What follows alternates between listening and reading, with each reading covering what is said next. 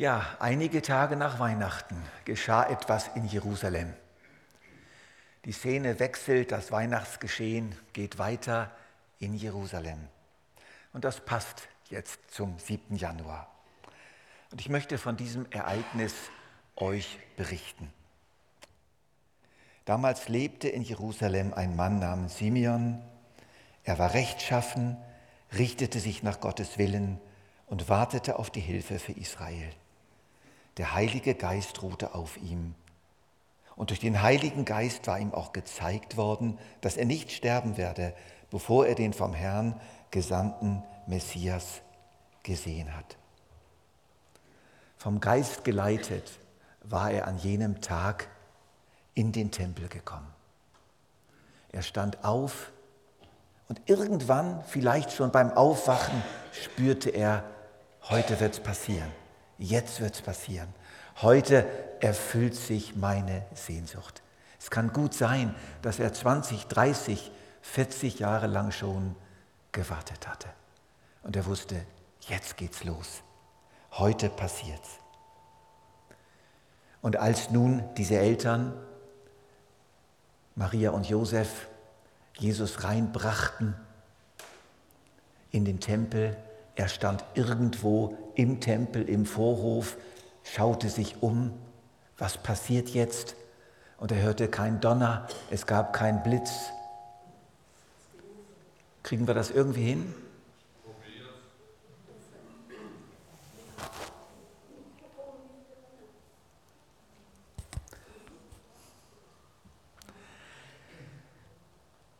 Vom Geist geleitet war er an jedem Morgen nach Jerusalem gekommen und war natürlich ganz gespannt. Was würde passieren? Vielleicht erwartete er einen Mann auf einem Ross, vielleicht erwartete er ein großes Donnern, ein Beben des Tempels, ein Loch im Himmel, wir wissen es nicht.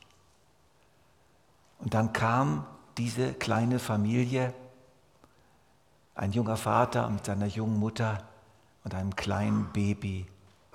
Und sie kamen näher und plötzlich wusste er, spürte er, das kann gut sein, ein wahnsinniges Kribbeln im Bauch. Es gummte etwas in ihm und er wusste, dieses Baby ist es. Ein großartiger Moment. Er musste immer noch glauben, er musste vielleicht in dem Moment sämtliche Vorstellungen, die er vom Messias hatte, auf die Seite legen. Es ist sehr gut möglich, dass Simeon etwas völlig anderes erwartete. Aber entscheidend ist, was er in dem Moment empfing. Und in dem Moment empfing er dieses kleine Baby, diese arme Eltern, dieses kleine Nichts. Er ist der Messias. Und das hat ihm gereicht. Der Rest war Glaube und er ging in Frieden heim. Herr, nun kann dein Diener in Frieden sterben, denn du hast deine Zusage erfüllt. Das war das, was er dann laut sagte, laut betete und die Umstehenden und auch die Eltern von Jesus hörten das. Mit eigenen Augen habe ich das Heil gesehen, das du für alle Völker bereitet hast. Ein Licht, das die Nationen erleuchtet und der Ruhm deines Volkes Israel. Was für eine Aussage. Und da steckt wirklich alles drin. Da steckt unsere ganze Zukunft drin. Und in diesen einfachen Worten von Simeon liegt ein ungeheurer Trost auch für uns heute. Ein Licht, das die Nationen erleuchtet. Das Heil, das du für alle Völker bereitet hast. Das sagt ein Mann, der stolz war, in Jerusalem zu leben, ein Jude, für den das Volk Israel, das Volk Gottes schlechthin war, ein Volk, das die Unterdrückung der Römer und anderer Völker durch die ganze Geschichte hindurch erlebt hatte. Und jetzt sagt er, du hast das Heil bereitet durch diesen kleinen Jungen für alle Völker auf der Erde. Das muss man sich mal vorstellen. Das kann er nur von Gott empfangen haben.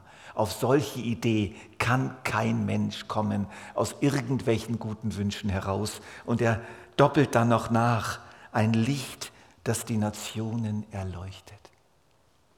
Dieser, dieser Bub, dieser Junge wird zu einem Licht werden, das alle Nationen auf der Welt erleuchtet.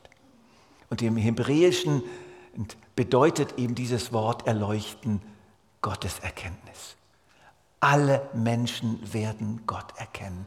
Alle Menschen werden begreifen, wer der Gott Israels ist. Alle Menschen werden eine Beziehung zu Gott haben. In aller Herzen wird es hell werden. Das hat Simeon in diesem Moment gesehen.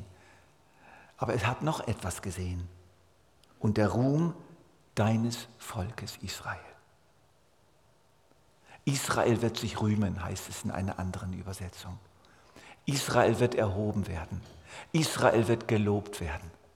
Es gibt einen Ruhm Israels. Israel kommt zu seinem Recht. Jetzt wissen wir, dass Israel ein vielgeschmähter Staat ist, der gehassteste und der geschmähteste Staat auf der ganzen Welt. Und es gibt kein anderes Volk in der Geschichte, wirklich kein anderes, das so geschmäht wurde, so gehasst wurde, so verfolgt wurde, so verachtet wurde wie die Juden. Und hier heißt es auf einmal der Ruhm Israels. Das ist die Zukunft, die in einem ganz klaren, von Gott inspirierten Moment dem Simeon gezeigt wird. Alle Völker der Erde werden erleuchtet werden. Das Heil Gottes wird auf alle Völker sich ausbreiten und Israel wird gerühmt werden und nicht mehr gehasst werden. Ungewöhnliche Aussagen. Und Maria und Josef staunten. Jesu Vater und Mutter waren erstaunt, als sie Simeon so über ihr Kind reden hörten. Und das kann ich mir gut vorstellen dass Maria zu gesagt hat, Josef, hast du das gehört? Und Josef sagt zu Maria, du Maria, ich kann das gar nicht fassen, was der hier gerade erzählt hat. Aber er hat es tatsächlich gesagt. Und er hat es gesagt, weil Gott es ihm gezeigt hat. Lasst uns doch auch staunen. Lasst uns doch heute Morgen wieder ganz neu staunen über das, was Simeon über unseren Herrn Jesus Christus gesagt hat, an dem viele von uns glauben. Was aus diesem Mann, aus diesem kleinen Jungen, der ein Mann wurde, was aus dem alles geworden ist und noch werden wird. Wir werden es alle sehen. Und jetzt geht es aber weiter. Simon segnete sie und sagte zu Maria, der Mutter Jesu, er ist dazu bestimmt, dass viele in Israel an ihm zu Fall kommen und viele durch ihn aufgerichtet werden. Er wird ein Zeichen sein, dem widersprochen wird, so sehr, dass auch dir ein Schwert durch die Seele dringen wird. Aber dadurch wird bei vielen an den Tag kommen, was für Gedanken in ihren Herzen sind. Jetzt redet Simeon nicht von dem, was dann am Schluss werden wird, sondern was in der Zwischenzeit passieren wird. Das ist ganz wichtig. Wir haben jetzt schon mal gehört, was auf jeden Fall kommen wird. Erleuchtung aller Nationen und der Ruhm Israels. Und jetzt kommt Simeon auf die Zwischenzeit zu sprechen. Und die Zwischenzeit ist geprägt von einem Mann, an dem Menschen zu Fall kommen und ein Mann, an dem Menschen aufgerichtet werden. Wo Jesus hinkommt, da gibt es eine Scheidung. Wo Jesus hinkommt, wo Jesus sich offenbart, wo Jesus sich zeigt, wo über Jesus geredet wird, da werden die einen Widerstand aufbauen. Ich will das nicht, ich will mit dem nichts zu tun haben, das kann ich und will ich nicht glauben. Und es wird runtergehen mit ihnen. Sie werden fallen, früher oder später, weil sie das Leben nicht akzeptiert haben. Und das Licht scheint in der Finsternis, so sagt Johannes. Und die Finsternis hat es nicht ergriffen.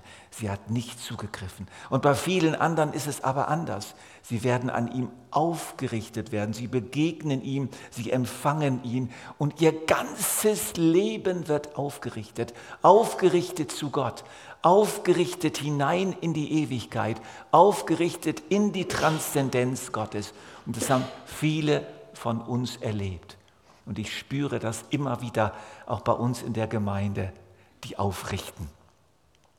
Es ist so schön, wenn man spürt, wie Jesus uns aufrichtet. Und dann Widerspruch. Der Widerspruch gehört zum Christsein.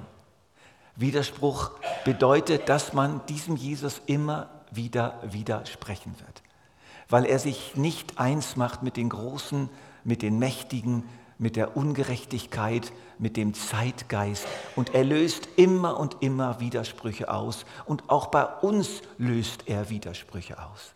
Jeder, der an Jesus glaubt, weiß das, dass Jesus uns auch oft widerspricht, dass Jesus mit seinem Geist und seiner Liebe in unserem Leben auf Dinge trifft, die einfach mit ihm nicht übereinstimmen und dann gibt es einen Widerspruch. Und der Widerspruch kann aber aufgelöst, wenn wir sagen, okay Herr, ich sehe es ein. Ich will jetzt mit dir in Übereinstimmung kommen. Ich bitte dich, mir zu helfen. Und irgendwann kommt der nächste Widerspruch. Und es gibt auch ein, immer wieder einen Widerspruch von den Menschen in dieser Welt, die alles tun, um diesen Jesus zu widersprechen. Und das ist nun einfach mal so. Christsein bedeutet, in einem Widerspruch zu leben, oft mit sich selbst und oft mit der Welt. Und das widerspruchsfreie Christentum ist das Christentum, wo alle Ecken und Kanten rausgeschliffen werden mit dem Ergebnis, dass man nichts mehr hat. Dass es ein leeres, formales Christentum wird. Das wirkliche Christentum löst leider immer Widersprüche aus. Das gehört dazu. Und dann haben wir hier noch ein Wort. Wörtlich heißt es die Offenbarung der Herzen. In unserer Übersetzung heißt, bei vielen wird an den Tag kommen, was für Gedanken in ihren Herzen sind. Und das ist etwas, was Jesus immer wieder macht. Und ich bin ihm dazu, dafür zutiefst dankbar, dass in der Begegnung mit ihm, im Leben mit ihm rauskommt, was hier drin ist. Und viele von euch haben das erlebt. Am Anfang fing das schon an, indem ihr irgendwo merkt, hoppla, also da muss ich jetzt einiges wieder gut machen.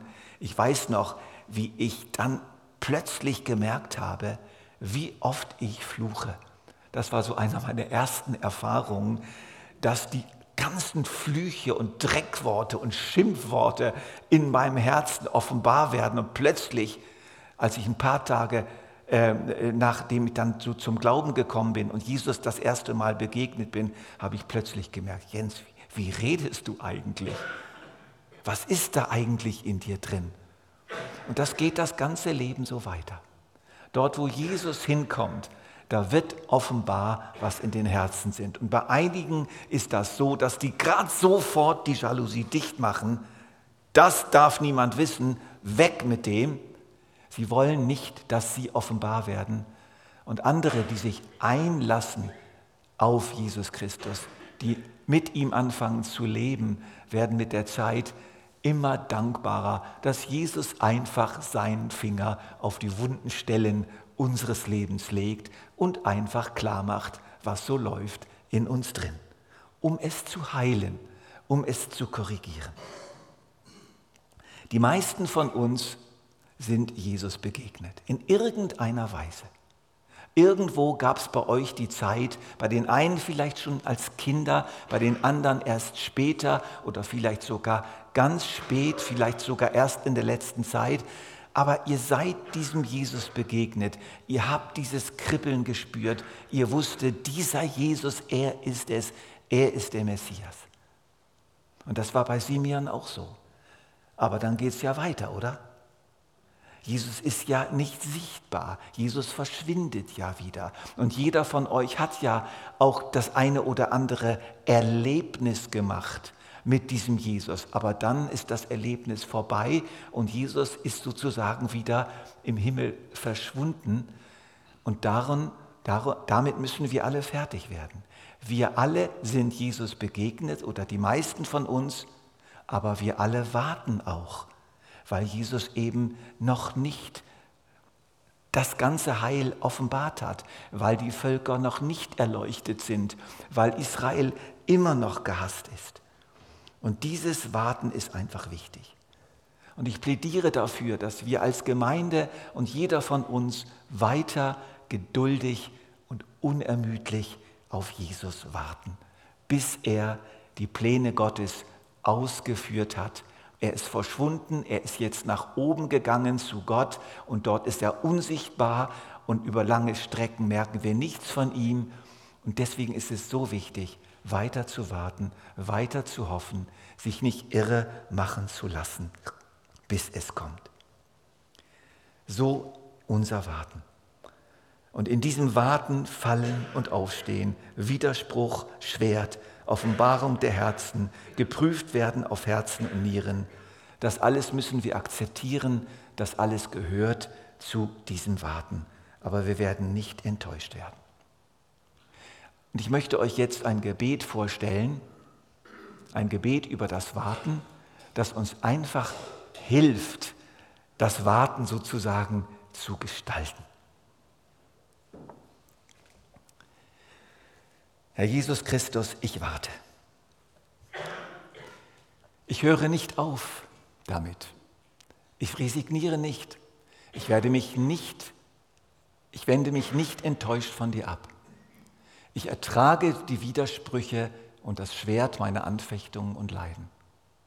Ich warte auf dich, ich warte vor dir, ich warte in dir, ich warte durch dich, ich warte mit dir und ich erwarte für dich.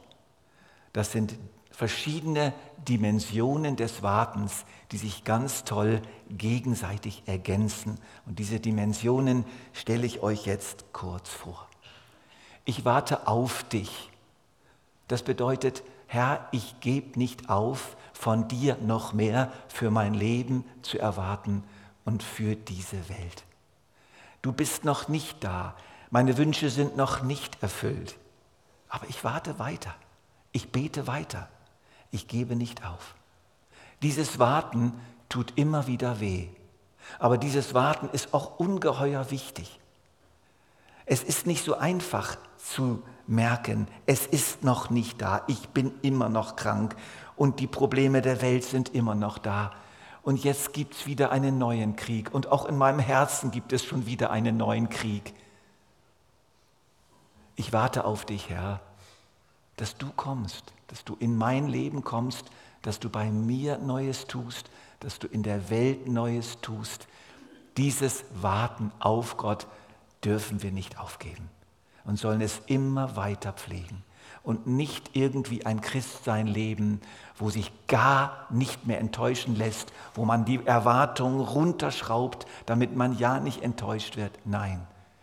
Warten auf Gott, warten auf Jesus bedeutet den tapferen Mut zur Enttäuschung und sich nicht irre machen zu lassen. Aber das ist nur eine Dimension des Wartens. Ich warte vor dir. Das ist auch wichtig. Wo warten wir denn eigentlich? Moment. Wir warten so. Wir warten so. Du stehst jetzt für Jesus. Einfach nur, um das zu demonstrieren. Wir warten nicht im Leeren. Wir warten nicht in der Einsamkeit.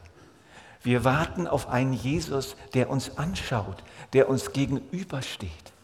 Und das ist ein ganz anderes Warten, als nur in irgendeiner Dunkelheit zu warten, wo nichts ist. Wir warten vor Jesus. Wir haben Zugang zu Gott. Er hat uns Frieden verkündigt, uns den Fernen und den Nahen. Wir haben durch einen Geist den Zugang zum Vater. Und das ist ganz wichtig dass wir uns, wenn wir beten, wenn wir auf Jesus warten, uns nicht vorstellen, dass er irgendwo unendlich weit weg ist, sondern dass er direkt vor uns ist und uns ansieht.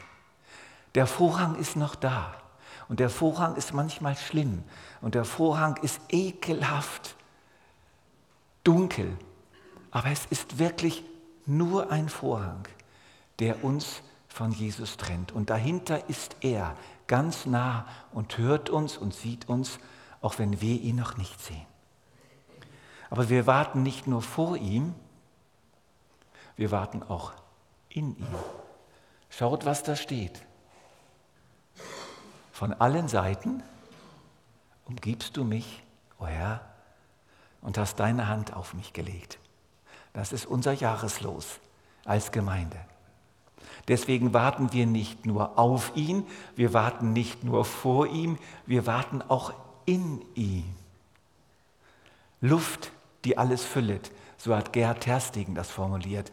Luft, die alles füllet, drin wir immer schweben, aller Dinge Grund und Leben, Meer ohne Grund und Ende, Wunder aller Wunder. Ich senk mich in dich hinunter, du in mir, ich in dir.